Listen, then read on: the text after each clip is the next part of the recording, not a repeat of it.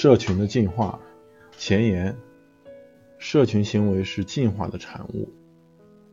所有人都有着共同的历史，在这共同的历史中，沿着时间轴回溯，我们各自的故事会慢慢接近，直到最后汇聚到一个共同的祖先。也许只要回溯几代，我们就属于同族；也许要回溯一千代，那将是很久很久以前。甚至早到史前时代，二十多万年前，在这地球历史中不过是一瞬间。现代人类都起源于一万代前生活在非洲平原的共同祖先。那时候有一万名母亲生下了一万个后代，与如今一个中型小镇的规模相当。对人类来说，这一点有两个重要的启示。第一个启示是。人类拥有共同的特征，从阿拉斯加到塔斯马尼亚，从最接近南极的火地岛到北极附近的斯瓦尔巴群岛，所有人都同属一族，是拥有共同祖先的生物物种。第二个启示是，人类拥有共同的特征，都是进化的产物，都是我们的祖先历经磨练而形成的。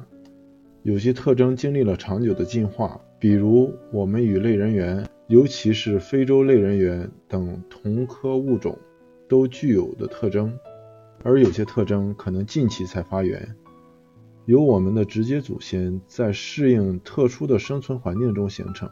这些特征并不特殊，因为人类只是动物物种中的一种，但正因为拥有了它们。人类才变成独一无二的物种，还有些特征赋予了人类创造文化的能力。正是文化这一人类思维的伟大产物，使我们可以成为人类。这些特征让我们超越了生物本能，让人类的历史得以发生。然而，我们对人类文化的奇迹津津乐道时，时常会忽略我们的行为到底。多大程度上源于生物进化？人类思维无疑是自然世界的奇迹之一，但它有时候看起来也十分的平庸且具有局限性，使人觉察不出和其他灵长类动物到底有何不同。我们如今生活在拥有几千万人口的巨大都市圈里，这也算得上人类文化的产物之一吧。然而，就在一万年前，人类才住进村庄。在整个二十世纪，人类的城市还只和孟买、里约热内卢一样大。这些都是令人称奇的创新，是人类创新的产物。与此同时，人类社会却停留在几十万年前的样子。每个人认识的人，可以信任的人，与自己有情感连结的人。不超过一百五十个，这个数又被称为邓巴数。人类诞生以来，这个数值就一直是一百五。人类的心智能力也无法将这个数字变得更大。与其他物种一样，人类也是自身进化历史的产物。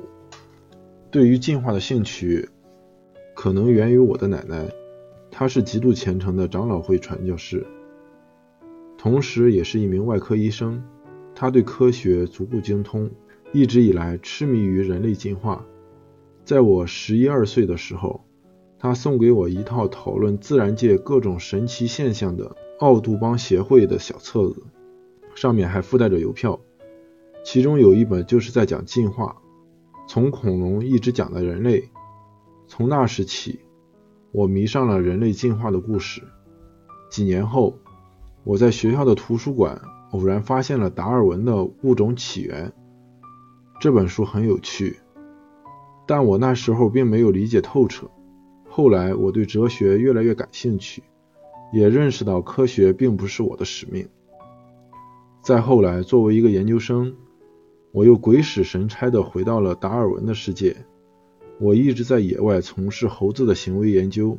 在二十世纪七十年代早期的非洲做了几年的田野调查，当时行为科学的进化理论还比较松散，1975年年底，我们从埃塞俄比亚的田野间返回时，发现世界已经发生了天翻地覆的变化。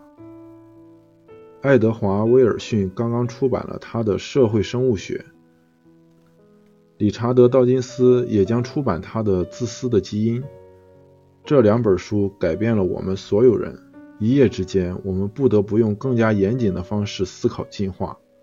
几十年来，和大多数中世纪的有机生物学理论一样，有关进化的观点日益变得随意。